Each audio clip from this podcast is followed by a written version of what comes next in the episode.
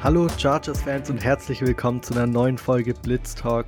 Ich bin euer Host, der Finn, zusammen mit meinen wundervollen Co-Hosts, dem Dorian und dem Basti. Basti, wir fangen bei dir an. Wie geht's dir heute? Servus, hi.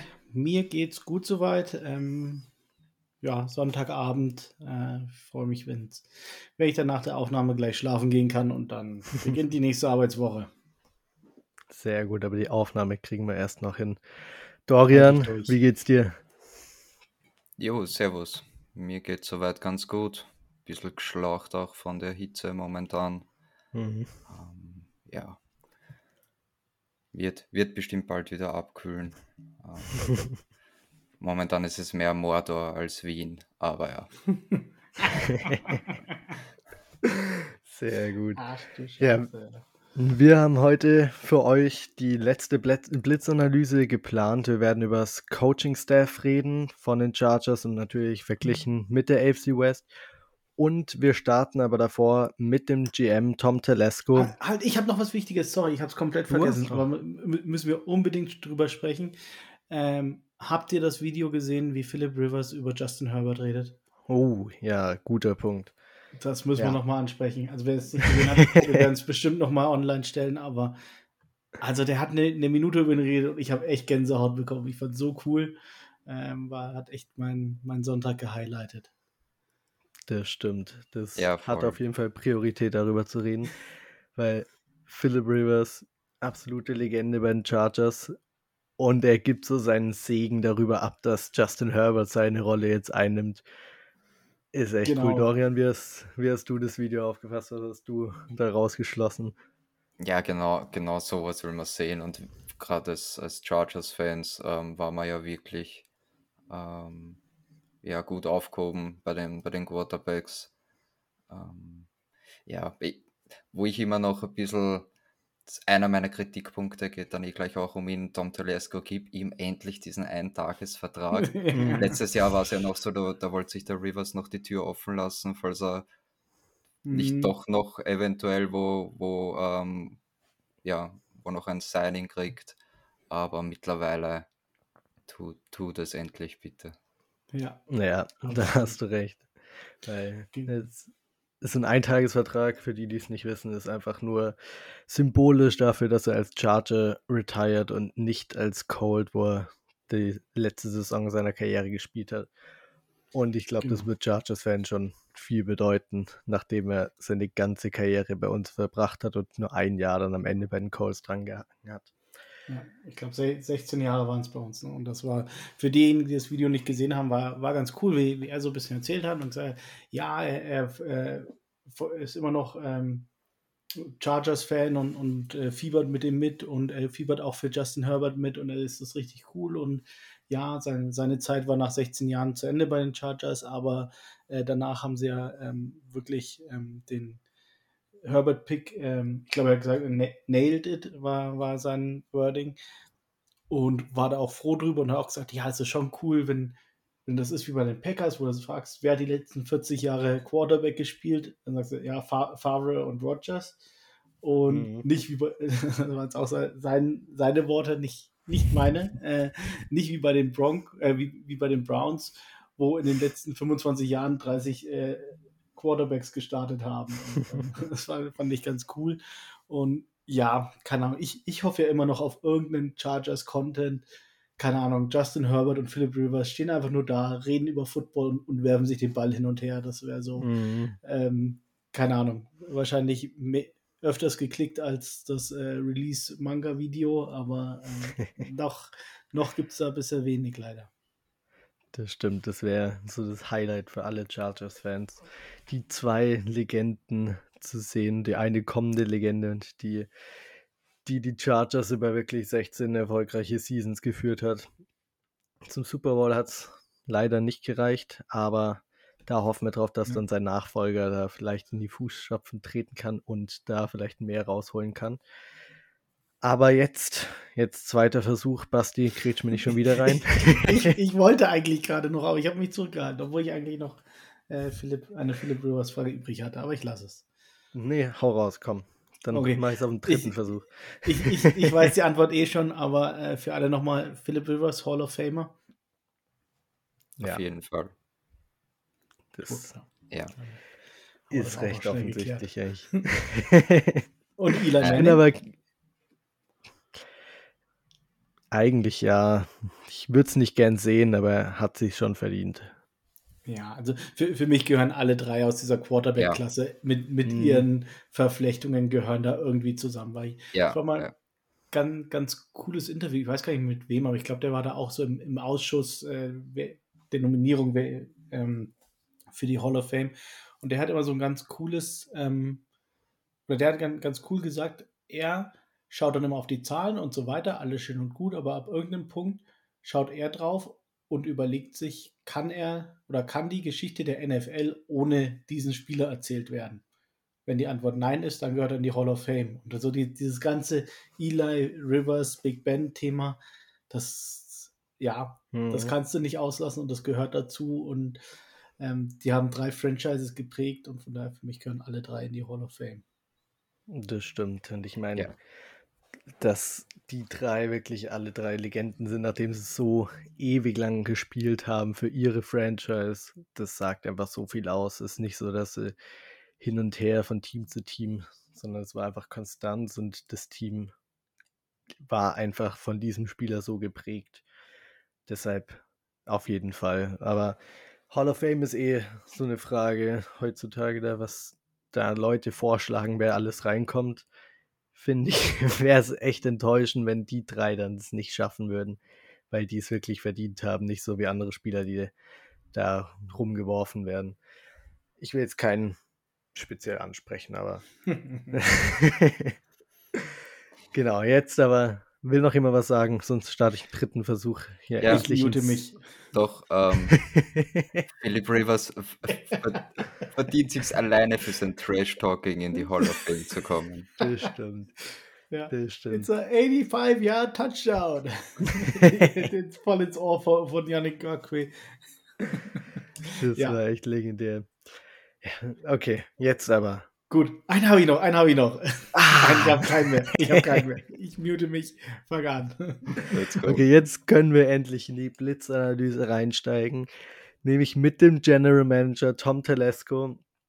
Eine der konstantesten Personen hier über den Chargers.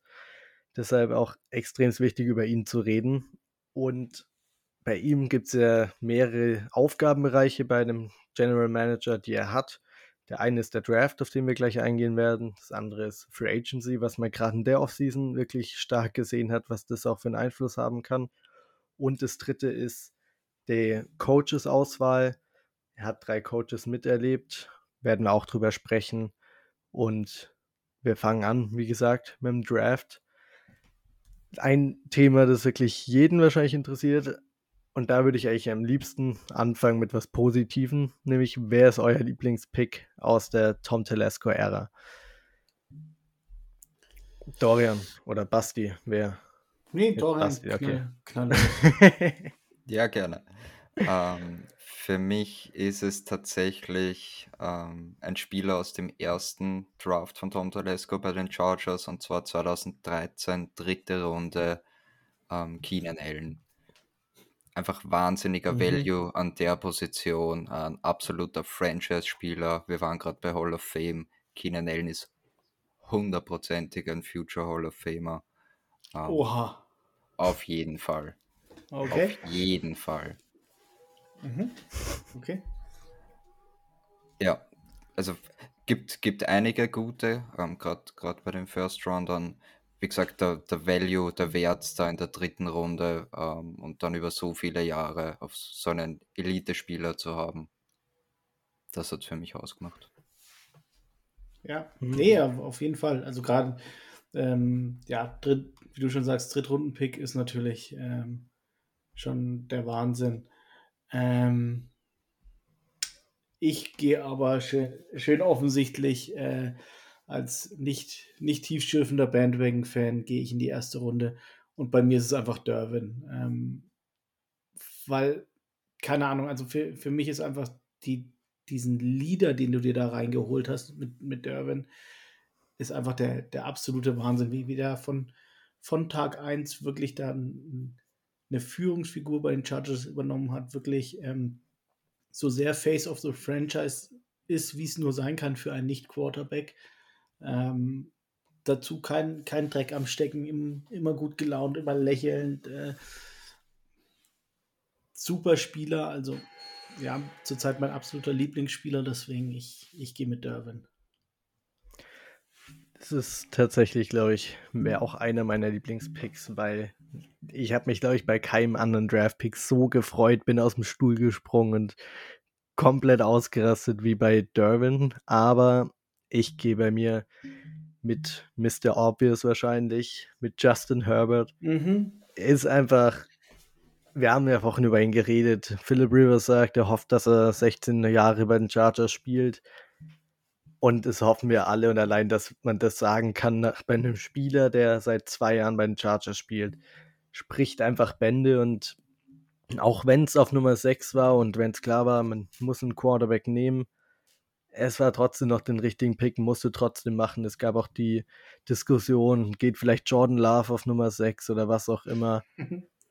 Tom Telesco holt sich seinen Mann und ja. hat ihn jetzt für die nächsten, was weiß ich, wie viele Jahre. Wir hoffen so viele, wie es geht. Ja. Deshalb ich, ich war übrigens, äh, ja, ich, ich war hier äh, Fraktion Ben, wie hieß er? Ben Simmons, der zu den Cardinals dann gegangen ist. Isaiah Simmons. Isaiah, äh, ja, ja. Isaiah Simmons, genau, ja, sorry. Äh, Isaiah Simmons, äh, den, den, hätte ich äh, gefeiert, wo ich gesagt Ty Tyrod, Tyrod äh, Taylor als, als, Quarterback ist gut genug mhm. Äh, und Isaiah Simmons und Derwin wollte ich sehen. Zum, zum Glück, wie, oder vielleicht auch deswegen. Wie sieht es im Nachhinein Tier. aus? ja, im Nachhinein bin, bin ich echt froh. Ähm, ja, ich meine, gut, da, da wäre die große Frage gewesen, ähm, wen hätten die Chargers genommen? Wenn sie an 5 gepickt hätten und die Dolphins an, an 6. Ähm, da müssen wir uns nicht mit beschäftigen, zum Glück. you never know. Aber also, ich glaube, kurz danach hat Tom Telesco schon mal in so einem Interview gesagt, naja, sie, sie waren mit beiden Quarterbacks zufrieden und sie haben halt den genommen, den die Dolphins nicht genommen haben. Von daher, mhm. das war so der Danke Grund. Dolphins. Ja, vielen, vielen Dank. Ähm, das war so mein, mein Grund, warum ich mich gegen den Pick entschieden habe, weil, weil der irgendwie echt so bisschen zu sehr zu, Zufall für ihn war. Ähm, ihn aber den, den Job Stimmt. Das stimmt auf jeden Fall. Aber generell, nachdem wir jetzt über die Favorite Picks gesprochen haben, wie seht ihr generell Tom Telesco als General Manager, was den Draft an mhm. betrifft? Ist er ja. für euch eher ein guter General Manager? Ist er ein schlechter Drafter? Wie seht ihr das, Dorian? Was ist da deine Meinung zu? Ja, ich möchte da noch kurz anschließen zu dem, was der Basti gesagt hat, ähm, mit, ja, mit dem Justin Herbert-Pick. Also wenn Chargers-Fans ähm, entschieden hätten, wer hier gepickt wurde, dann ja, wäre es wirklich wahrscheinlich äh, Isaiah Simmons geworden, weil das war, war der Liebling einfach bei den meisten Chargers-Fans mhm. und Herbert war halt nicht dieses Draft-Prospect, ähm, beziehungsweise hat seine Erwartungen halt bei Weitem ähm, ja, übertroffen. Also das hat ja. halt auch keiner so kommen gesehen, sonst wäre er der First Overall Pick gewesen. Ähm, ich habe mich dafür 2016 irrsinnig geärgert über den Joey Bosa Pick, weil ich unbedingt Jalen Ramsey haben wollte und habe meine Lektion dann aber relativ schnell gelernt ähm, und halte mich seitdem dann auch zurück, wenn es nicht unbedingt der Spieler wird, den ich gern gehabt hätte. Ja. Ja, ich meine, Ramsey wäre auch nicht der schlimmste Pick gewesen. Genau, Ramsey und Derwin wäre schon auch okay uh. gewesen. Ja, ja. Äh, passt, passt aber irgendwie nicht ganz ins, ins Profil bei, ähm, bei Tom Telesco, weil er mhm. halt äh, eins seiner Prinzipien ist, keine Bad Boys, also keiner, der irgendwie ja. Off-Field-Issues hat. Ähm, ich habe jetzt mal eine Statistik gesehen, ich habe es mal leider nicht genau gemerkt, aber die Chargers sind auf jeden Fall das Team in der NFL, ähm, die den längsten Streak haben, fünf Jahre mit, mhm. wo keiner verhaftet worden ist. Ja, ja. ja das, also das ja, da, da ist halt wirklich, äh, ich weiß nicht, ob es oberste Priorität ist, aber ganz wichtig, so ähm, ja. keiner, der irgendwie Scheiße baut, braucht man nicht. Ja. Mhm. Und ja, sonst äh, Raiders. Ja, so, ja. Uh, ist jetzt bestimmt auch schon fünf Wochen her, dass da einer verhaftet wurde. Oh ja. auch eine 5, ja. War das nicht, wann direkt vor dem Spiel gegen die Chargers am Ende, dass der Nate Hobbs oder sowas für ja. auch irgendwie betrunken fahren verhaftet wurde. Ja, der, der ist irgendwie psuffig in, in der äh, Parkhauseinfahrt, ist der dann stehen geblieben und hat da gepennt. Aber das hm. so, ach komm, das ist für, für unsere Standards ist es in Ordnung, darfst weiterspielen. Ähm, ja. Ähm, genau, was ich noch sagen wollte, hier, weil wir Best äh, Draft Pick gesagt haben, wäre eigentlich noch so ein bisschen die Frage, äh, wer, wer, war der Worst Draft Pick und warum ist es Jerry Tillery? Ähm, das, das, kann man uns sparen, ja. Ähm, ist es ja. Jerry Tillery? Ist es nicht Kenneth Murray, weil man für ihn noch hochgetradet hat? Vielleicht noch ein bisschen zu früh. Ja. Das zu bei, sagen. Bei also Kenneth Murray habe ich noch Hoffnung. Geben wir ihm noch ein ja. ja. Okay. Ja, übrigens, Aber, wer auch ja. noch ganz, ganz hoch in meinen Draft-Picks gewesen wäre, wenn er gesund geblieben wäre, äh, Jason Verrett. Mhm. Das, yes. das hat, tut mir so in der Seele weh, dass, dass dieser Spieler nicht gesund bleiben konnte. Ähm, der äh, hatte echt All First Team All Pro Niveau oder Potenzial. Aber ja, aber war so ein, war, glaube ich, der erste First-Round-Pick von den Telesco, wenn ich es richtig im Ja, das war, der erste war 2013 lustigerweise DJ Fluker. Ah ja, stimmt. Ähm, O-Line, die ja dann, was man dann mhm. einfach die nächsten zehn Jahre ignoriert hat. Und in seinem zweiten Draft 2014 war es dann Jason Verrett mhm. und ich bin voll bei dir, wenn mhm. der gesund gewesen wäre, dann ja. ja. Ja, aber was O-Line ignorieren betrifft, da will ich auch mal kurz anknüpfen. Hat Tom Telesco sie wirklich ignoriert? Ich meine, 2017 mit Forrest Lamb, Dan Feeney hatte mhm. Zweit- und Drittrunden-Pick investiert. Er hat immer wieder Late-Round-Picks zumindest investiert, was man jetzt ja. so oder so sehen kann. Aber Mac, es hat Max einfach. Turk. Ja, Max Turk 2016. Genau, das Jahr davor. Ähm, auch in der dritten Runde. Deshalb, ja. Man hat Talent reingebracht. Es hat nur nicht so ja. funktioniert, wie man sich erhofft hat, oder? Man hat Buddies reingebracht, man hat Leute reingebracht, ob man wirklich Talent reingebracht hat im Nachhinein, ist fraglich. Ja. Aber wir, wir, haben vor der, vor der Show kurz darüber gesprochen. Das ist halt, so läuft es halt im, im, Draft mal. Ich weiß nicht, wo, wo dann Dan Fini zweite Runde oder Forrest Lamb zweite Runde und Dan Fini dritte Lamb Runde. zweite, ja, genau. Ähm, genau hat jeder na, direkt nach dem Draft gesagt, oh super und äh, sie machen das genau richtig und da richtig äh, richtiges Lieber reingeholt und äh, die besten Draft-Picks mhm. der zweiten bzw. dritten Runde, ja, nichts haben sie gerissen. Ne? Also du, du steckst halt nicht drin und keine Ahnung. Sie haben halt einfach, ich weiß nicht, ich, ich weigere mich aber halt auch so ein bisschen zu glauben, dass es nur Pech war. Und ähm, wenn man jetzt mal wieder auf Tom Telesco allgemein schaut, finde ich schon, dass er die Tendenz hat, dass er die, die First- und Second-Round-Picks eigentlich relativ gut trifft. Gerade die First-Round-Picks, wenn du jetzt mal Tillery mhm. rausnimmst und ja, vielleicht auch Kenneth Murray rausnimmst, hat er die eigentlich schon ganz gut getroffen.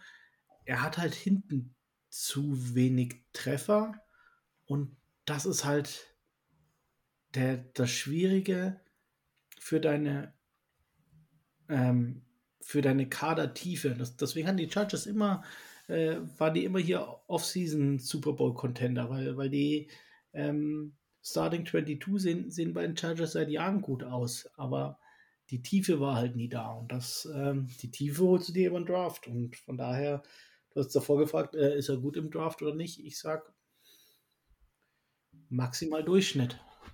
Mhm.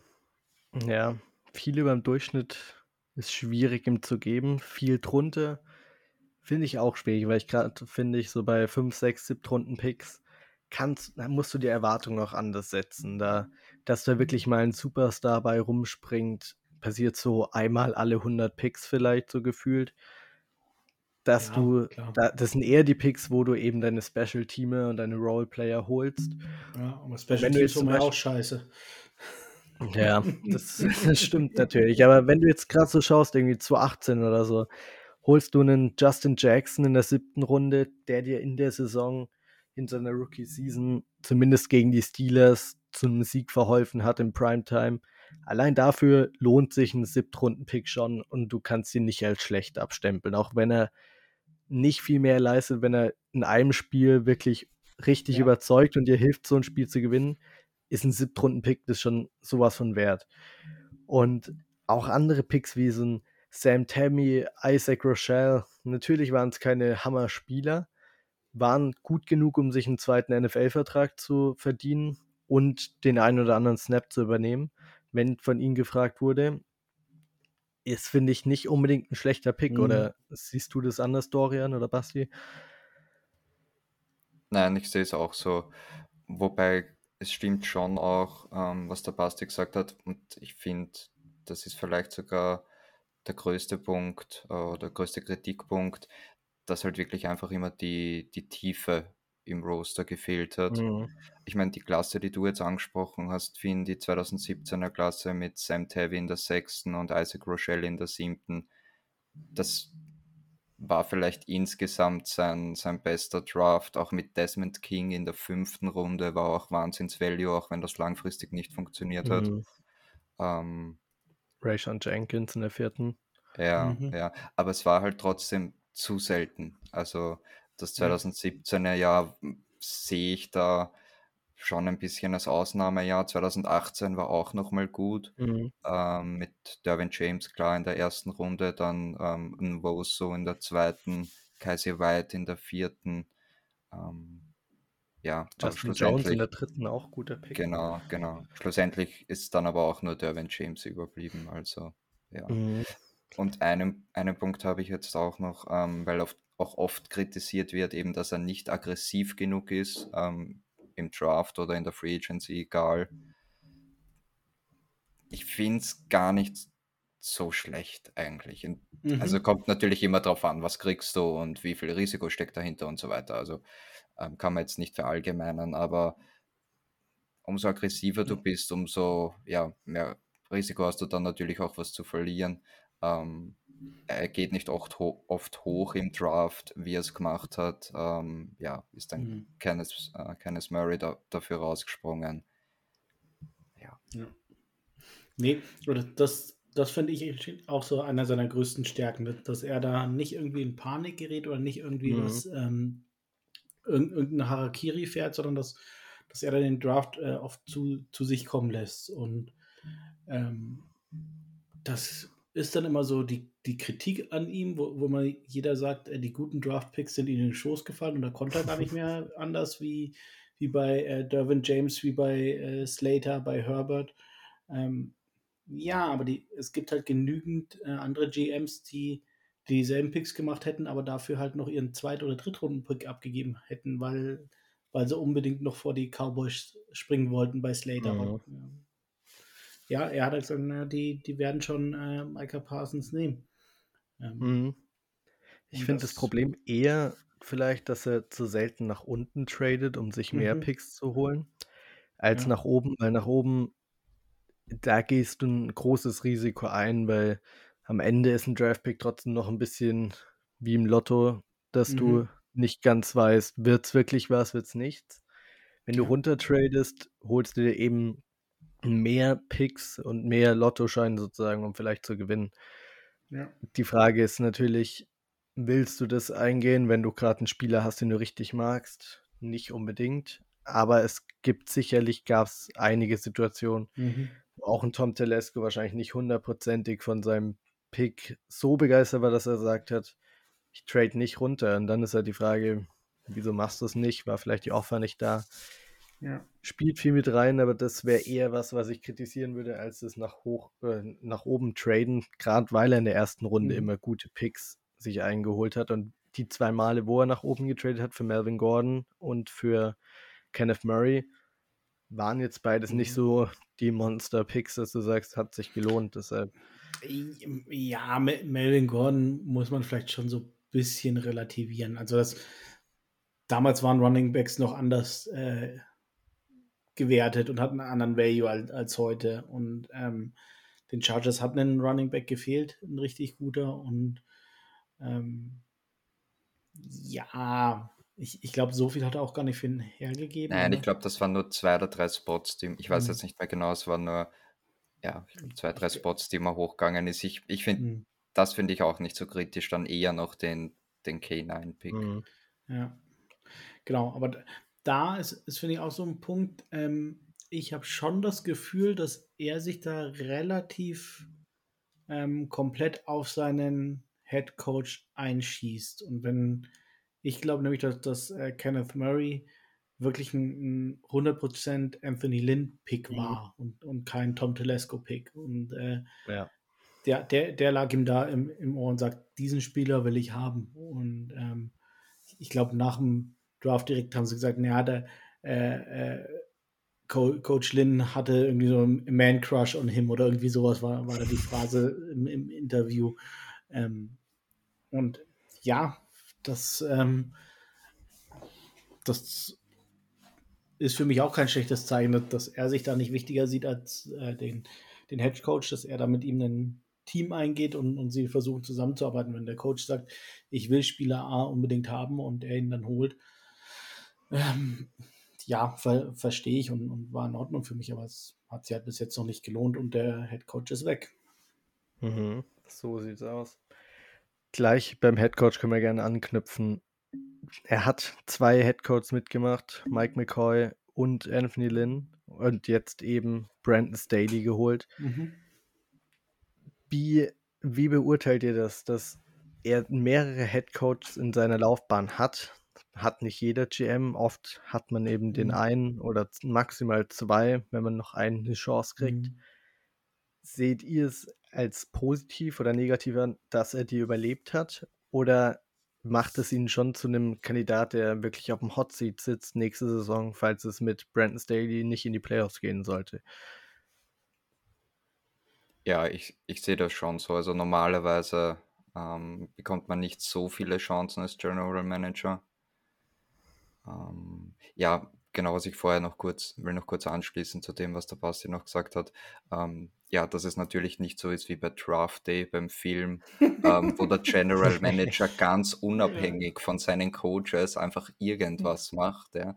Natürlich, natürlich äh, arbeiten die gemeinsam und ähm, mhm. hat, hat der General Manager auch eine gewisse Influence ähm, vom, vom Coach. Das ist ähm, ja. ja, das ist ganz normal.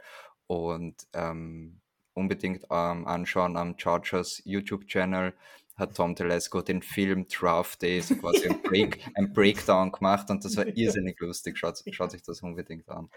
Ja, stimmt. Ja, stimmt. Das ist wo, wo er die ganze Zeit über das Draftboard ge geschimpft hat. Genau. genau. Warum haben die nur zwei Linebacker auf dem Draftboard in der Runde? ja, aber klar. Ähm, aber es, es, ist schon so, dass ähm, einige GMs da mehr über ihren Headcoach hinweg entscheiden. Also gerade äh, John Alloway äh, in, in Denver, wenn es um große weiße Quarterbacks ging, ähm, konnte der Headcoach, glaube ich, auch sagen, was er wollte. Nein, Paxton Lynch ist ein First Rounder. Ähm, ja, und, und ich glaube, dass dann ähm, Tom Telesco schon sehr, sehr stark auf seinen Headcoach hört. Ähm, mehr als der Durchschnitt. Ja, das stimmt. Jetzt habt ihr meine Frage, zumindest Basti, ja. du noch nicht beantwortet. Ist Tom Telesco, in, hat, muss er Angst um seinen Job haben, wenn es nicht so ganz klappen sollte dieses Jahr? Gerade nachdem er auch in Free Agency eigentlich das erste Mal so wirklich all in gegangen ist. Ähm, Oder ist er da noch recht sicher?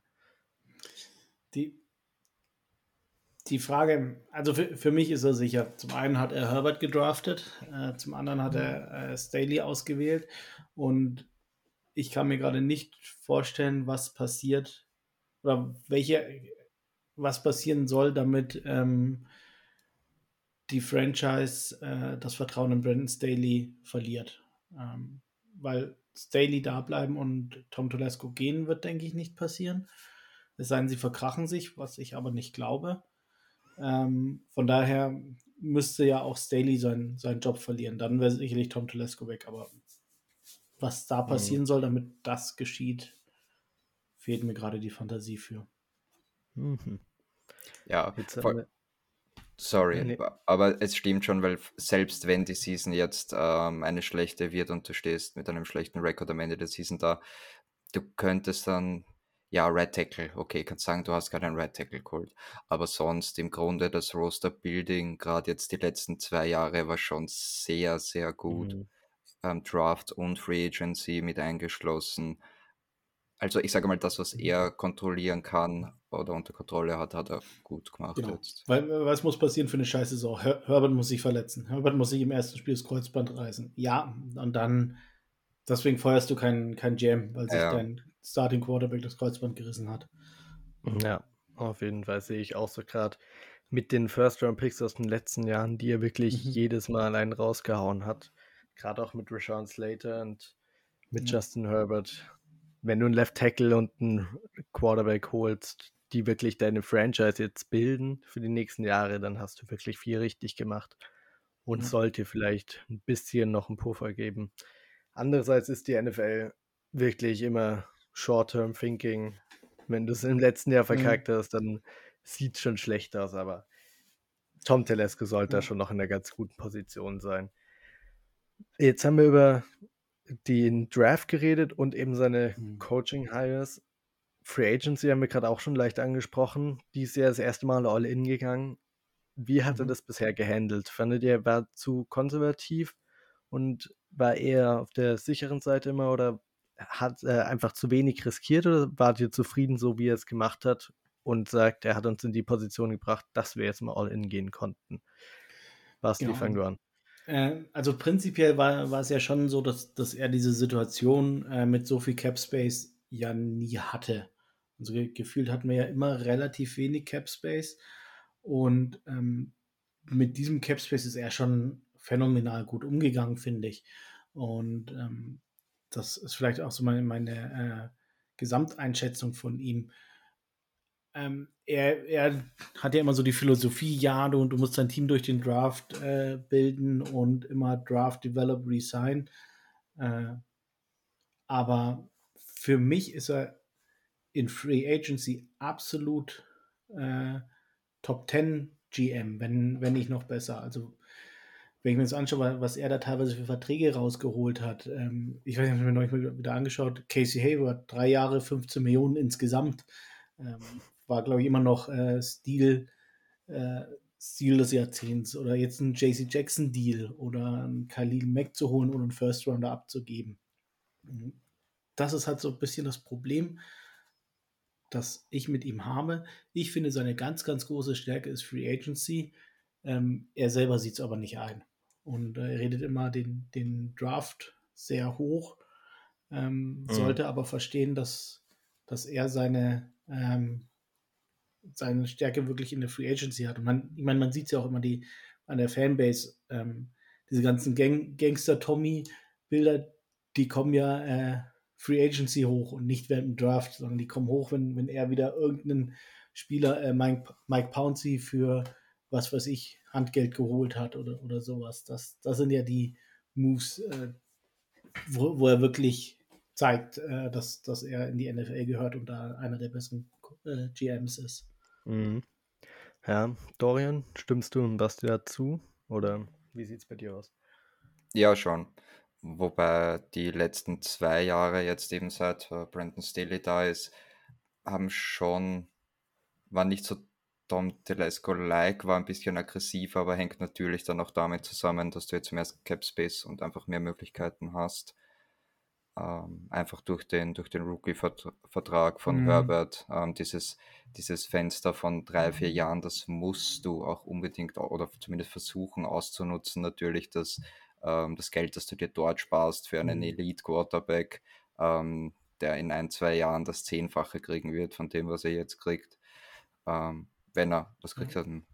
Was das wer kriegt er so um die 4 Mille oder so um die Mhm. äh, 7 kann- Mille eher, oder? Ich, ich glaube, nächstes Jahr sind es 8,5 oder irgendwie so. Ja, okay. Ja. Aber ich weiß nicht, wenn wenn ich mir jetzt die Free Agency nochmal genauer anschaue, ich meine, klar, er hat von der Menge her mehr Moves gemacht, aber es war ja kein wirklich aggressiver Move dabei, wo er wirklich jemanden dann wirklich überzahlt hat. Weil, wie gesagt, JC Jackson ist immer noch absoluter Wahnsinn, wie, wie günstig der war. Mike Williams ist äh, jetzt nach dem, was, was dieses Jahr über beim Wide Receiver Markt passiert ist, äh, auch einer der auch ein richtig guter Deal. Ähm, Sebastian Joseph Day ist in Ordnung von, von der Struktur her vom Deal. Mhm. Also er, er ist sich da ja schon irgendwie ein bisschen treu geblieben. Und er hat ja jetzt zum Beispiel auch noch ordentlich Budget übrig. Also ich glaube, äh, wenn wenn man sich jetzt die Statistik von Danny Popper holen würde, hätte er bestimmt noch 5, 6, 7 äh, Millionen Dollar in äh, wirklich Spending Cap Space übrig, die, die er gerade nicht genutzt hat, weil er weiß, dass nächstes Jahr äh, es anders aussieht und er das lieber mit rübernehmen will. Also ja, ich, ich ja. gebe dir recht, es, es sieht schon aggressiver aus, aber irgendwie so im Naturell ist er trotzdem da, glaube ich, einigermaßen treu geblieben. Mhm. Ja, insgesamt jetzt bei Tom Telesco GM abzuhaken und zum Coach überzugehen. Euer Fazit ist Tom Telesco ein guter GM? Ist er ein schlechter GM? Oder ist er gerade so in der Mitte der NFL? Wo würdet ihr ihn da einordnen? Ich finde ihn schon, ich finde ihn schon gut. Ähm, durchaus überdurchschnittlich. Ja, er hat also gerade das, was ihn, was ihn oft vorgeworfen wird, seine Schwächen, eben auch zum Beispiel dieses Nicht-Aggressiv-Sein. Ich sehe das durchaus ähnlich wie der Bastia Stärke, wenn du eben die Spieler nicht überbezahlst. Und das wird ihm auch sehr oft vorgeworfen, dass er cheap mhm. ist, also eben, dass er nicht tief in die Tasche Tom. greift. Ja, genau, Coupon Tom. ähm, aber wenn es ein Spieler wert ist wie ein Keenan Allen, ja, dann wird er halt auch mal mit einem Top 3 ähm, Receiver-Vertrag mhm. ausgestattet. Also ja. er weiß, wo die Prioritäten liegen und ja, ein, ein Ding habe ich noch und zwar, was auch immer wieder ähm, positiv raussticht, sind die undrafted Player. Du hast fast jedes Jahr ähm, einen Spieler im Roster gehabt, der ein undrafted, ich meine, Eckler ist klar, der, der sticht da jetzt mhm. raus, ähm, aber da war zum Beispiel auch ein Tyrell Williams, der Cornerback vor ein paar Jahren, äh, Entschuldigung, ähm, Receiver, mhm. Tyrell Williams, ähm, gab es aber auch einen Cornerback, wie hieß Trevor der nochmal auch? Williams. genau. Ja. Also es kommen immer wieder mal so Michael ähm, Davis darf man nicht vergessen. Stimmt, der war auch undrafted. Also, ich finde ihn insgesamt gut. Ja, Brandon, Brandon Feison auch. ja, gut, bei den, bei den Undrafted Free Agents ist immer so, so ein Thema, wenn, wenn du halt keine Tiefe im Kader hast, dann ist es ja einfach ein, äh, ein Undrafted Free Agent zu holen, weil die ja, besser stimmt. sind als die ganzen anderen Gradler. Aber ja, also für, für mich noch ein, ein ganz wichtiger Punkt. Ähm, und das, das ist was, was sich wirklich bei ihm durchzieht, wenn, wenn du dir ähm, Dead Cap anschaust, also quasi wie viel ähm, Geld du aus, äh, für Spieler ausgibst, die überhaupt nicht mehr am Roster sind, weil du sie zum Beispiel cuttest äh, vor Vertragsende, sie aber schon garantiertes Geld bekommen haben. Da sind die Chargers immer am äh, unteren Ende der, der Liga und das, das ist ein Handschritt von ihm. Er baut sich da immer die Hintertürchen in die Verträge ein äh, dass er die Leute relativ einfach ein oder zwei Jahre vor Vertragsende cutten kann. Und ähm, das ist schon gut. Also wenn, wenn ich mir anschaue, in, in was für einer Cap-Helle da ähm, die Saints zum Beispiel sind, die für Drew Brees noch zahlen im Moment.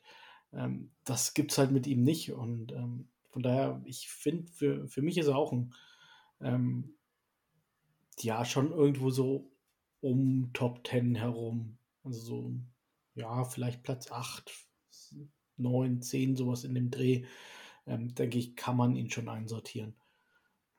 Was ich finde, ja. ich bei dir?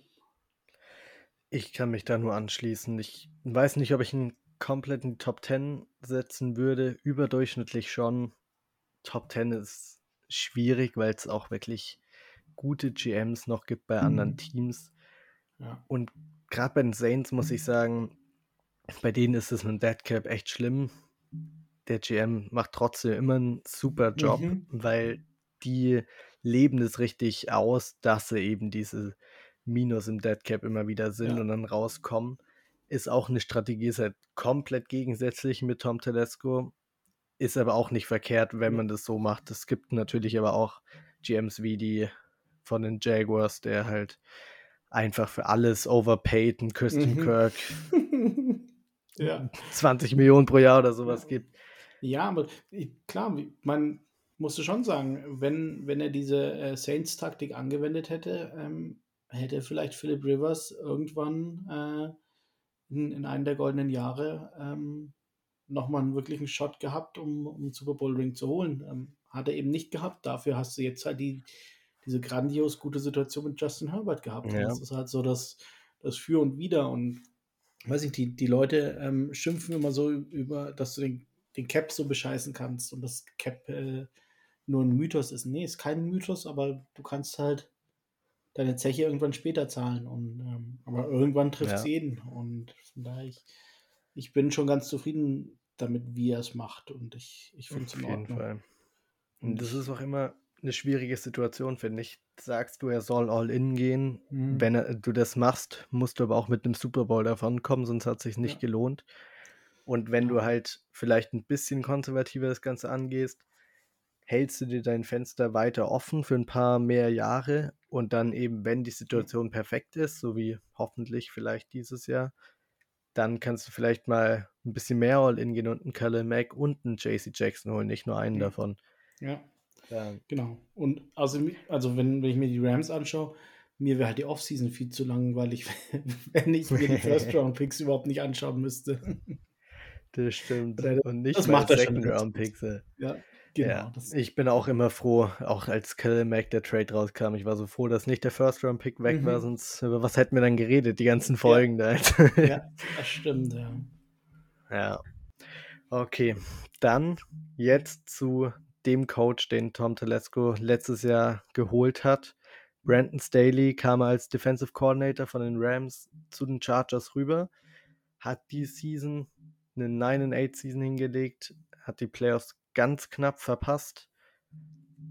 Ist er trotzdem jetzt über die nächsten Jahre gesehen der Coach für die Chargers oder habt ihr irgendwelche Zweifel daran? Nee, überhaupt keine Zweifel. Also ähm, man, man, hat schon gesehen, dass, dass er einfach die, das Mindset äh, da komplett geändert hat.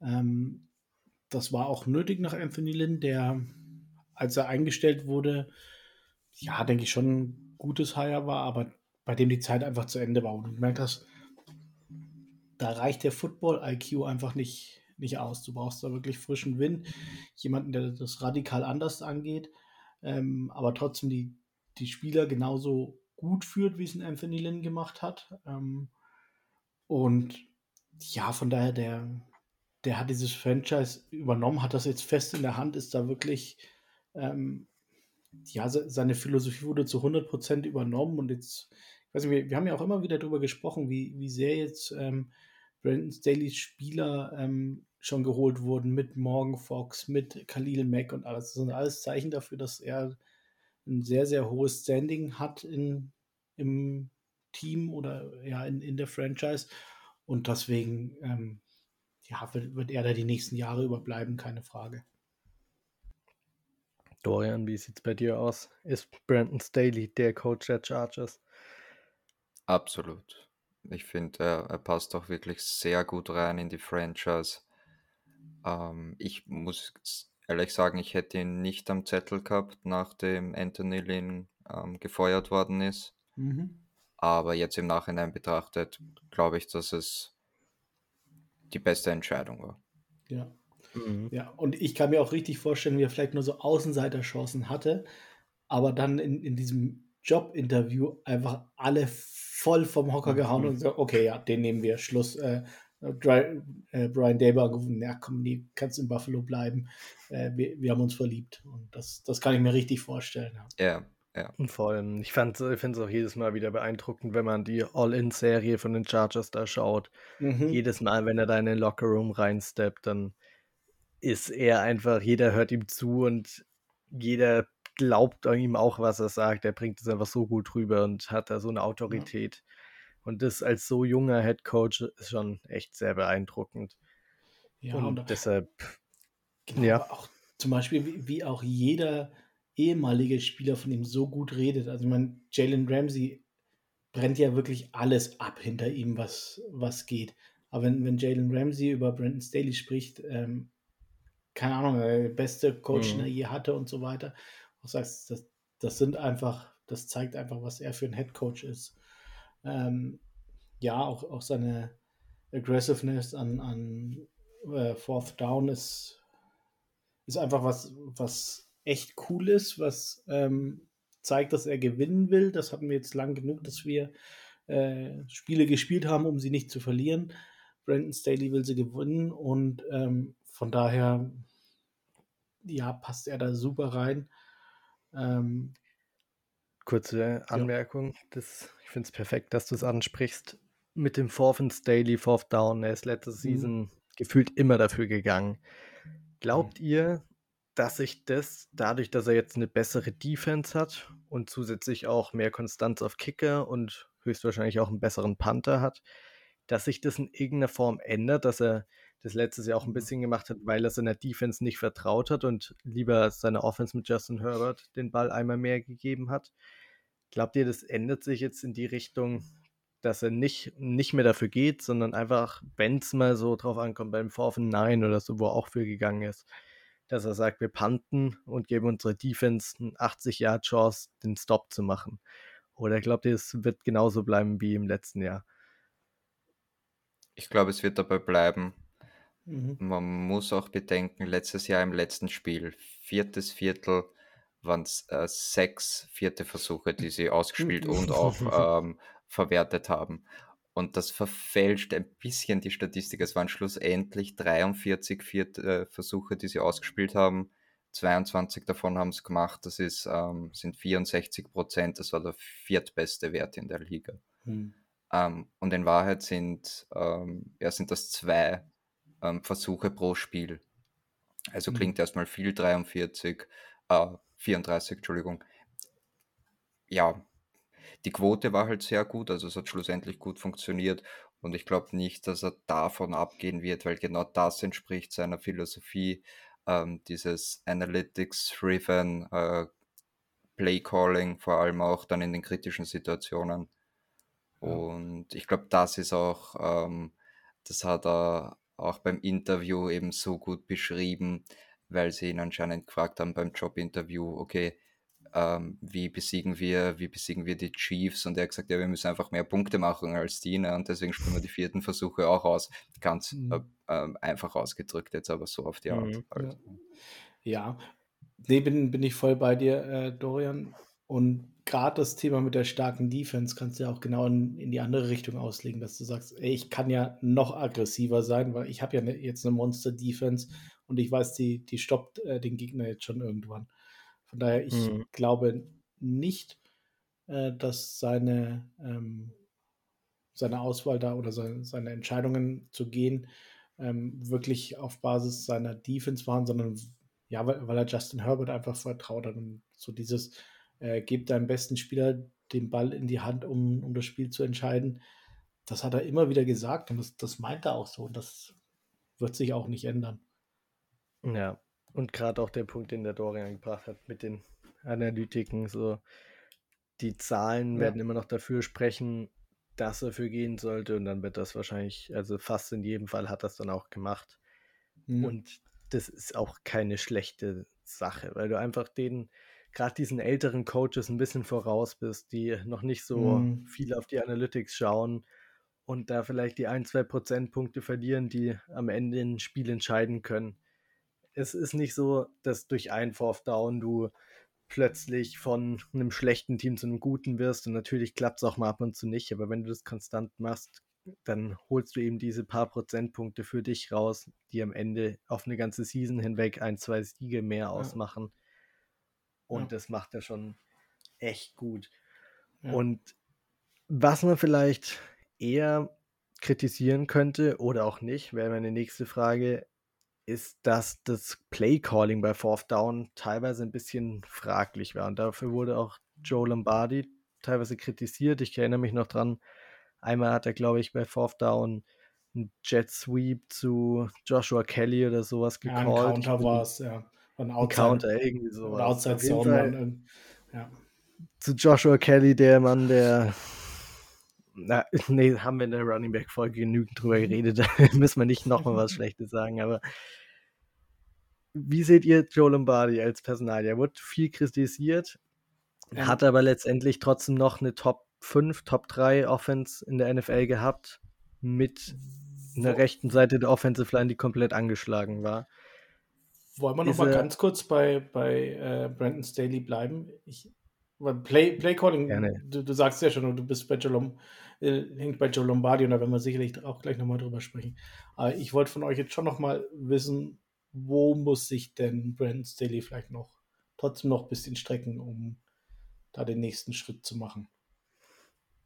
Für mich ist es die Defense einfach aufs Laufende zu kriegen. Er wurde mhm. auch geholt, weil er bei den Rams die Number One Defense der NFL hatte in dem Jahr, ja. bevor er bei uns verpflichtet wurde. Und das hatte, ob es jetzt Personalien war, ob es vielleicht das Scheme noch nicht komplett etabliert war, hat er noch nicht hingekriegt, diese Dominanz auch auf den mhm. Platz zu bringen. Und die Hoffnung war, dass er eben auch mit ein bisschen schlechterem Personal eine Top 10 Defense äh, zumindest gestellt kriegt. Davon war er weit entfernt und ich glaube, das wäre für mich auf jeden Fall der Punkt, wo er sich am meisten verbessern musste. Klar hat man im ersten mhm. Jahr auch noch viele andere Verantwortungen, an die man sich gewöhnen muss, aber dass er da einfach noch ein bisschen mehr Fokus drauf legt und dass wir auch mit den guten Neuverpflichtungen nächstes Jahr eine deutlich bessere Defense stellen würden, um Justin Herbert auch zu helfen. Ja, ist auch einer meiner drei großen Punkte. Torian, wie ist es bei dir? Ja, genau, das ist es. Ähm, wir haben ja jetzt schon öfter angesprochen, dass er einfach nicht das Personal hatte, um das auf mhm. den Platz zu bringen, was er mit seinem System halt machen will. Jetzt ähm, hast du auch gerade gesagt, er hat doch einige ähm, Spieler jetzt ähm, called in der Free Agency oder auch mit, mit dem äh, Khalil Mack Trade, mit denen er schon mal zusammengearbeitet hat. Das heißt, er hat sich seine Defense jetzt ähm, ja, mehr oder weniger selber zusammenstellen können, das Personal auch. Und jetzt muss natürlich dann auch performt werden, klar. Sonst, ja. wie gesagt, das mit den vierten Versuchen sehe ich überhaupt nicht kritisch, ganz im Gegenteil, ich finde das gut. Ähm, die Liga ähm, ja, ist sehr, sehr schnelllebig und es gibt ja doch einige äh, junge, sehr innovative Coaches wie Kyle Shanahan, äh, Sean McVay und wie sie nicht alle heißen. Und da bin ich eigentlich auch froh, dass wir jetzt jemanden haben, der da ja nicht so oldschool ist, sondern ähm, da auch ein bisschen mit der Zeit mitgeht und mhm. ähm, ja, mal eigene Ideen hat und nicht immer nur probiert ähm, ja. zu laufen, weil man früher selber Running Back war und man will halt laufen. So auf die Art. establish ich weiß nicht, wie du meinst. you have to establish the run. Ähm, ja, ich habe tatsächlich noch zwei weitere Punkte. Und das eine ist, was mich schon zum Nachgang bisschen gewundert hat, so beim Revue passieren lassen. Ich finde, dass er schon relativ häufig noch outgecoacht wurde.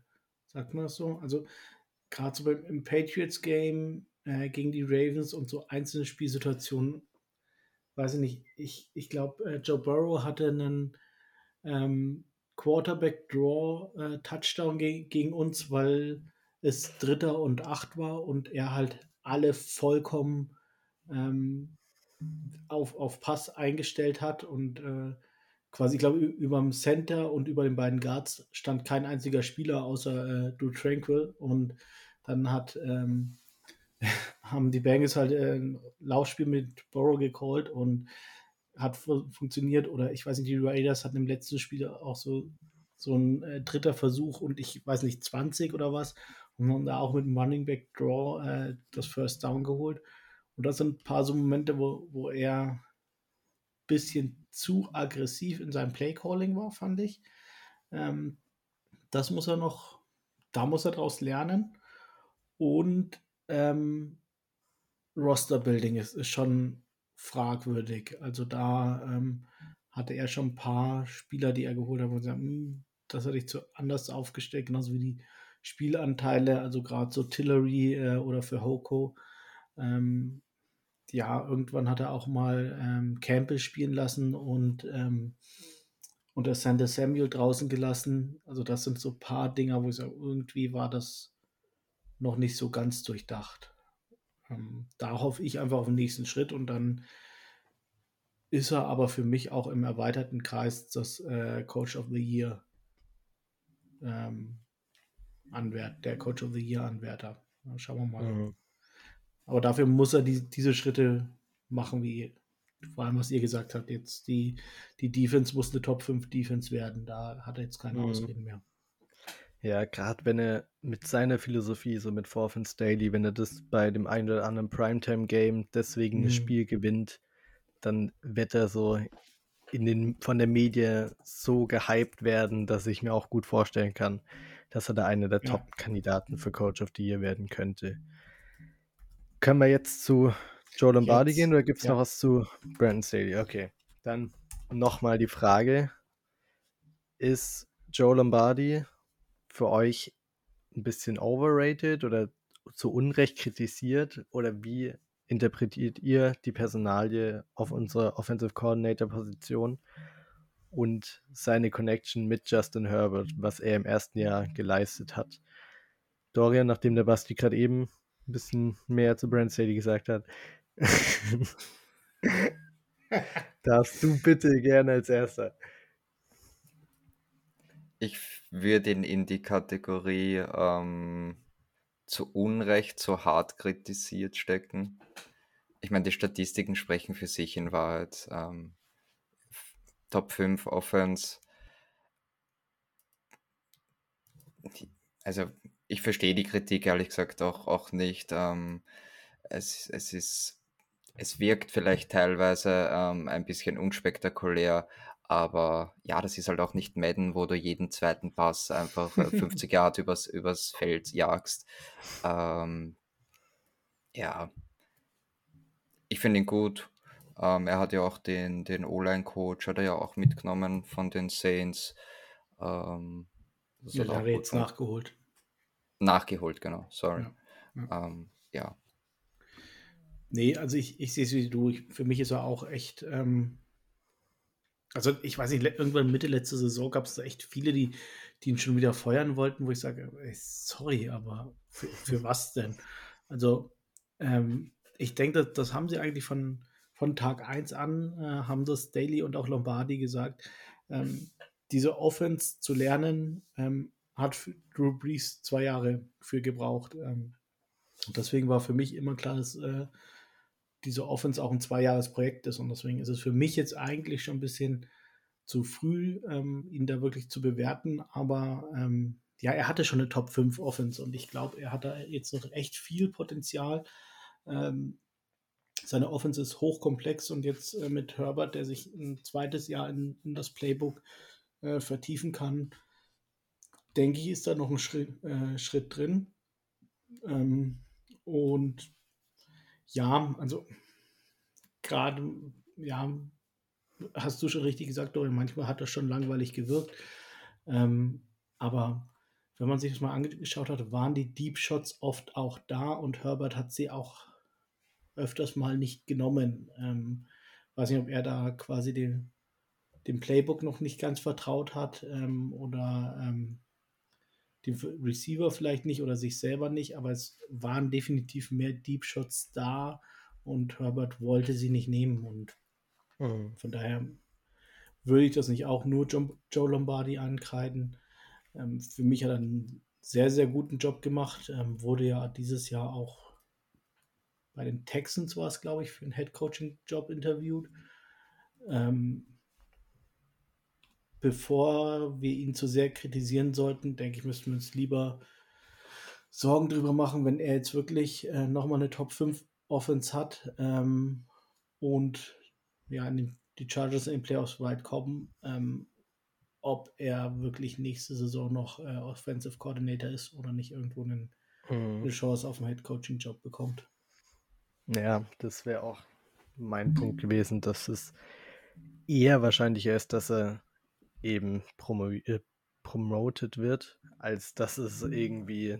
Ich kann mir auch beim besten Willen nicht vorstellen, dass die Offense viel schlechter wird, wenn Justin Herbert das erste Mal ins zweite Jahr geht mit dem Offensive Coordinator.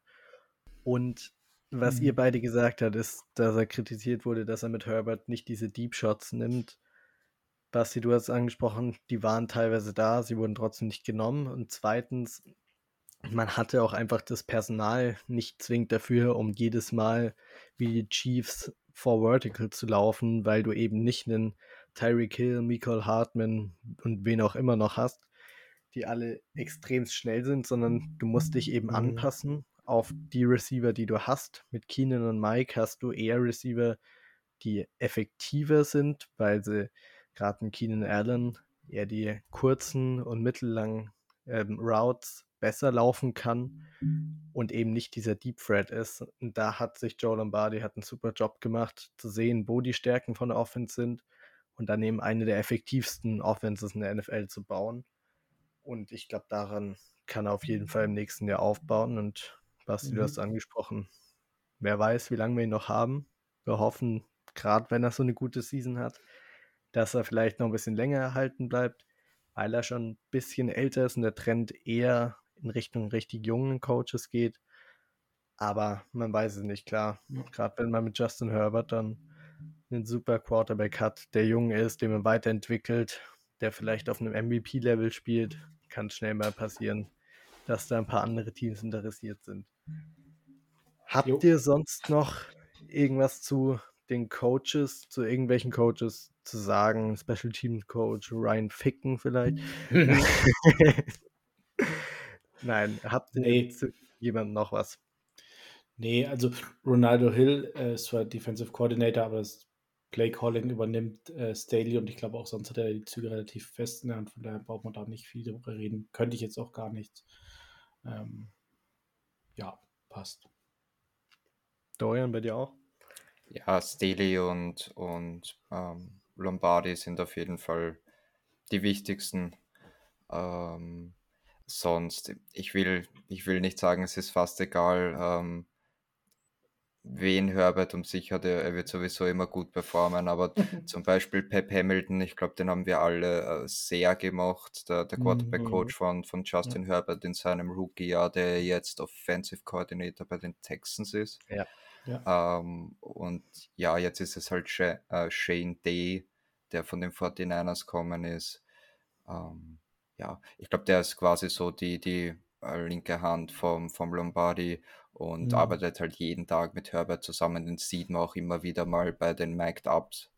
Ähm, ja. Ist, ist so mhm. auch ein ganz witziger Typ. Ja, ich glaube, die auf jeden, glaube ich, müssen wir nicht eingehen. Ja. ja, genau. Dann bin ich jetzt gespannt. Roster Prediction brauchen wir in dem Fall diesmal nicht.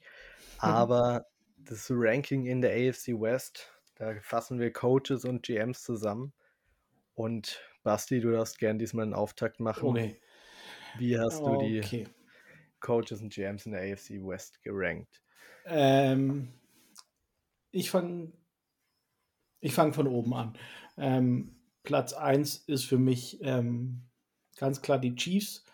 Ähm, ist mir vollkommen egal, wer da Offensive und Defensive Coordinator ist, wer der GM ist.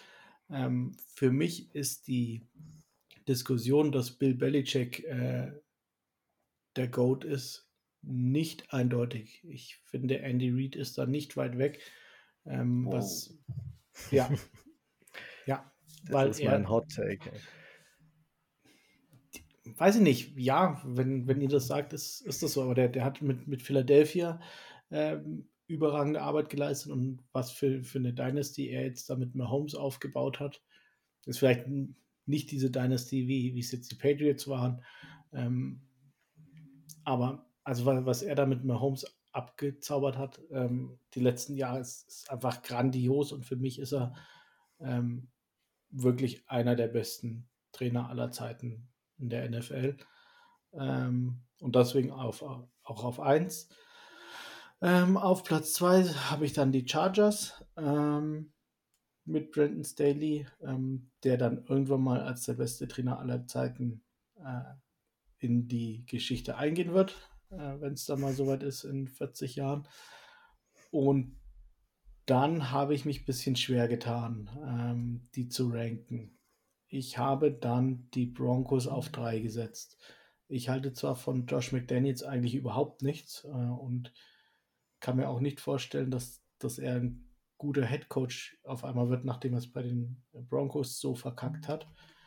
Ähm, aber ich denke mir, die Offense mit den Raiders, mit äh, Waller, Renfro und äh, Devonta Adams kannst du nicht groß verkacken. Und ähm, sagt es nicht. ja, aber ich, sie haben halt mit Patrick Graham haben sie einen richtig, richtig starken Defensive Coordinator. Ähm, und das gab für mich den Ausschlag, äh, sie über die Broncos zu setzen. Broncos haben äh, einen Rookie Head Coach, ähm, der wohl neuen Wind reinbringt, aber ja, das hat Staley auch und er hat da schon ein paar Stolpersteine gehabt. Sie haben einen äh, Defensive Coordinator ohne Erfahrung und einen äh, Offensive Coordinator ohne Erfahrung auf den jeweiligen Positionen. Und das ist schon, das ist schon äh, risikoreich. Und da da wirklich von den dreien keiner auch nur ein Spiel bisher in, in seiner jetzigen Rolle gemacht hat, habe ich sie auf vier gesetzt. Mhm. Das heißt, bei Basti Chiefs, Chargers, dann Raiders und die Broncos ganz unten. Genau. Dorian, hast du das anders? Ich habe auch die Raiders ganz unten. Ja, ist schwierig jetzt den aktuellen Coaching-Staff äh, zu bewerten natürlich. Aber ja, absolute Shitshow, was die dort abgeliefert haben mit Mayo und Gruden. Ähm, ich bin auch absolut so wie der Basti überhaupt. Also Josh McDaniels, ich finde es äh, gut. Ähm, ja, dass wir den jetzt wieder als Gegner sozusagen in der Division haben. Ich halte auch nicht viel von ihm, ehrlich gesagt. Und ich, kurz zusammengefasst, ich habe es genauso wie der Basti. Und diesmal wirklich. Aber, Moment, ich hatte aber die Raiders auf drei. Ich hatte die Broncos auf vier. Dann habe ich schon wieder verwechselt, genau. Dann habe ich nämlich die Raiders auf vier, die Broncos dann auf drei ähm, und auch die Chargers auf zwei. Und so wie du gesagt hast, Andy Reid ist, ist Elite-Coach, sicher einer der besten. Vor Bill Belichick würde ich jetzt nicht erwähnen, ähm, aber ich habe ihn auch bei den Eagles schon, schon ja, als einen der, der, besten Coaches eigentlich empfunden. Ist wirklich einer der wenigen von diesen älteren, ähm, von denen ich komplett überzeugt bin. Also. Ja. ja. Er, er hat so. mit zwei unterschiedlichen Quarterbacks Super Bowl gewonnen. Das wird Belichick nicht mehr. Da stimme ich zu. Mac Jones ich hoffe, wir haben recht. wenn, ja. wenn Belichick dieses Jahr mit Mac Jones den Super Bowl holt, dann ziehe ich meine Aussage zurück und äh, Andy Reid ist sicher hinter ihm. So lasse ich es offen. Okay, für mich ist tatsächlich, also Bill Belichick, für mich gibt es da gar keine Diskussion, egal was er mit Mac Jones noch macht.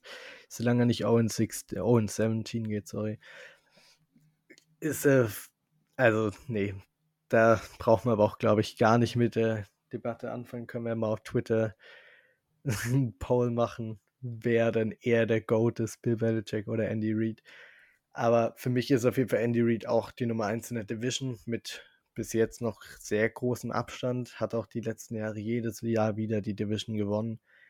Brandon Staley kommt auf Nummer 2 allein aus dem Grund, dass er die meiste Erfahrung hat von denen, mhm. die jetzt dahinter kommen. Auch Brandon Staley könnte ich mir vorstellen, dass er den nächsten Schritt macht, eben nächste Season, dass es da bergauf geht. Ich weiß nicht, ob egal, ob er irgendwas machen kann, dass er Andy Reid auf Nummer 1 da verdrängt. Ich mhm. bezweifle es mm. ehrlich gesagt, mm. weil Andy Reid hat so ein großes, äh, groß, so einen großen Erfolg schon mit so vielen Teams gehabt, dass es hart sein wird nach zwei Seasons, egal was Brandon Staley leistet. Da müsste er wahrscheinlich 20 and 0 gehen, um da wirklich irgendwie mitreden zu können. Und danach habe ich so wieder Dorian gerankt, weil ich einfach bei den Raiders mit Josh McDaniels, ich finde den Typen ja. nicht sehr sympathisch, finde auch nicht, dass er ein guter Coach ist. Hat damals, als er bei den Broncos Head Coach war, nicht super viel gerissen. Hat dann bei den Colts mhm. diese Aktion angezogen, dass er da zurück ist, nochmal aus dem Vertrag eigentlich raus. Geht ja. gar nicht als Head Coach, deshalb ist der für mich auch ziemlich unten durch und ist für mich auf Platz 4 Nathaniel Hackett bei den Broncos. Ich hoffe mal, dass er nicht so gut wird, wie ich es erwarte. Ich könnte mir aber gut vorstellen, dass er wirklich einen guten Job da macht mit einem guten ja. Team. Aber ja. da heißt es auch abwarten. Also genau, ich, noch ganz kurz dazu, also wenn es nur um die Head Coaches ging, gehen würde, wär, wären die Raiders bei mir auch auf Platz 4. Aber wie mhm. gesagt, durch, durch dieses kein einziger Koordinator oder Defense und Offensive Coordinator sind auch komplette Rookies in dem, was sie machen. Ist das schon. Ich finde es gewagt und ähm, ich ja, verstehe, was du meinst. Weiß nicht, auf welcher Basis ich sie halt höher ein äh, bewerten sollte, aber ich, ich verstehe, ich verstehe schon, was, ihr sagt. Ja. Ich finde nur, der Head Coach hat so einen großen Einfluss auch über die Offensive und Defensive Coordinator hinweg, dass es für mich einfach mit Abstand das Ausschlaggebendste war. Und wenn du so jemanden hast wie die Raiders, der dann die Franchise läuft, mhm. Äh, habe ich meine großen Zweifel. Aber ich verstehe, ja. was du meinst. So. Okay. Jetzt haben wir alle Position Groups, Coaches, GMs. Ja alles gerankt. Basti, du hast das alles zusammengeführt und genau. hast uns mal einen kompletten, die komplette Übersicht hast du für uns, wie ja. wir die vier Teams in der AFC West einschätzen. Genau, also ich, ich bin hier der, der PowerPoint-Engineer von uns und der Excel-Engineer. ähm, ich habe das mal gemacht. Ähm, wie gesagt, habe insgesamt waren es bei uns neun, eins, zwei, drei, vier, fünf, sechs, sieben, acht, neun ähm, Kategorien, also Quarterback, Running Back, Tight End, Wide Receiver, O-Line, D-Line, Linebacker, Defensive Backs und Coaching Staff. Ähm, haben wir alle von 1 bis 4 gerankt und quasi, dann habe ich die Punkte addiert, also je weniger Punkte du hast, desto besser bist du. Und jetzt mache ich das hier gerade live und schaue mir das mal an, wie ihr das so gerankt habt. Ähm, eine ganz, ganz interessante Statistik habe ich bei mir gerade schon gesehen. Äh, wenn ich mir nur den Kader anschaue, ähm, sind die Broncos das einzige Team, das kein einziges Mal auf Platz 4 bei mir gelistet ist. Also sie jetzt beim Coaching-Staff schon, aber bei, allein beim Kader kein einziges Mal waren sie immer mhm. Platz 1, 2 oder 3. Ähm, dann schauen wir nochmal. Der Finn hat die Broncos besser bewertet als die Chiefs. Ähm, schauen wir mal hier rein. Finn hat quasi an Platz 4 die Raiders, an Platz 3 die Chiefs, an Platz 2 die Broncos und Platz 1 die Chargers.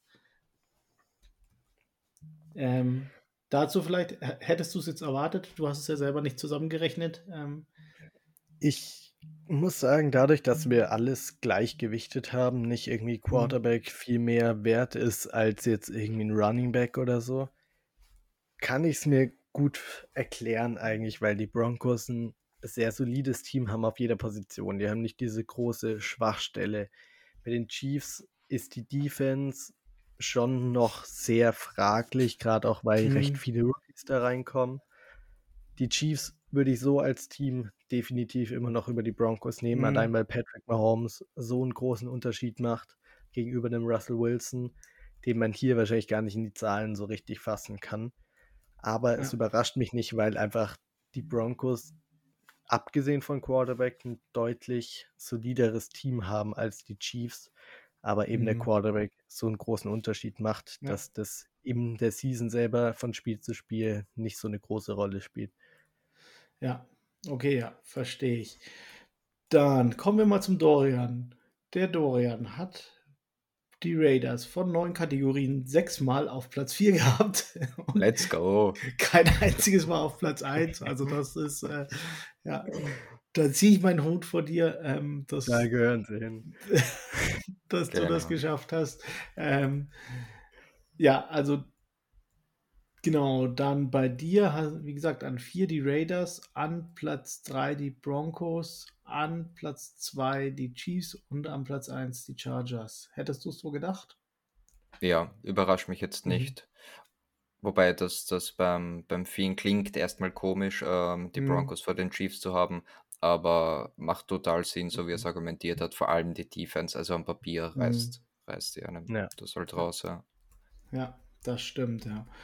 Gut, und dann kommen wir abschließend noch zu mir. Auch ich habe die Raiders an 4, die Broncos an 3 und Platz 2 habe ich zweimal, genauso wie Platz 1. Bei mir sind die Chiefs und die Chargers tatsächlich punktgleich.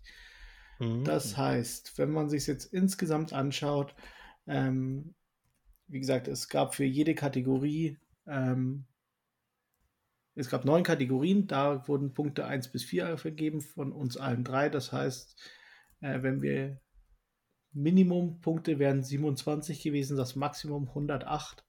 Ähm, bei uns sind zusammengerechnet die Raiders mit 87 Punkten auf Platz 4. Das ist schon ziemlich viel. Ähm, die Broncos auf Platz 3, auf Platz 2 die Kansas City Chiefs und die Chargers werden die AFC West gewinnen. Oh, gut, dass so. du das gesagt hast und nicht ich, weil mit meinem Jinx-Glück wäre ja, es nicht gut. Das stimmt. So, sowas nimmst du bitte nicht im Mund. Ähm, nein, aber es, ja, das sind, äh, das ist das Ergebnis von wahrscheinlich 10, 12 Stunden, die wir hier rumgesabbelt haben. Ähm, hätten wir auch einfach sagen können, Chargers gewinnt, Punkt. Ähm, aber jetzt, jetzt, jetzt wissen allerdings warum. Wie viel davon, das ist die Frage, wie viel davon die Fanbrille ist und so. Wie das vielleicht eine neutrale ja. Person ein bisschen anders gerankt hat, aber ich ja. kann es mir. Nein, also, ich sag nichts.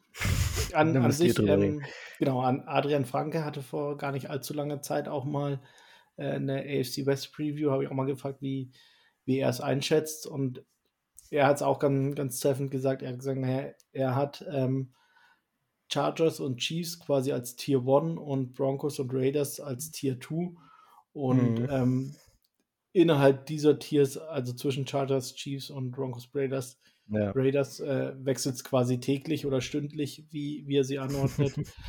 ähm, ja, so, so sehe ich es schon auch, wenn es normal läuft. Aber in der NFL läuft es halt auch selten normal, von daher, ähm, wer, wer, weiß, aber ja, so, so fühle ich mich Stand jetzt eigentlich schon ganz wohl mit dem, was wir hier äh, fabriziert haben. Ja am Ende kommt es auch noch viel eben aufs Glück drauf an, wie viele ja. Verletzungen hat welches Team und schafft man am Ende mal das Fourth Down wegen einem Inch oder halt nicht. Mhm. Das sind Sachen, die kann man auf dem Papier nicht vorher bestimmen. Deshalb freuen wir uns schon riesig ja. auf die Season, wenn es dann im September losgeht. 11. September gegen die Raiders zum Start. Wunderbar. Steht fest im Kalender.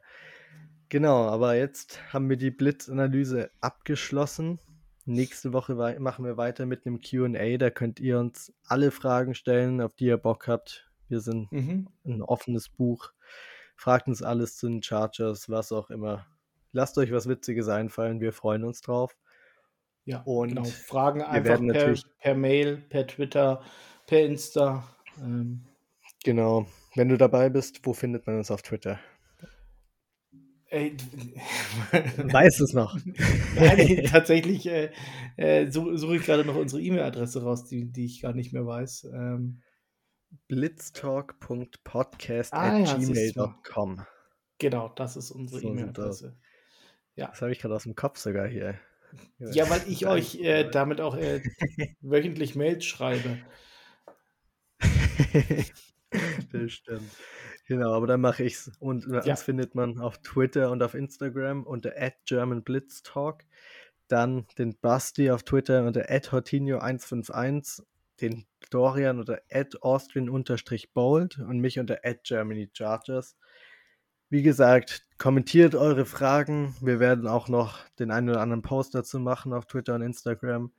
Stellt uns alle eure Fragen und wir werden sie nächste Woche beantworten. Freuen uns schon mega drauf.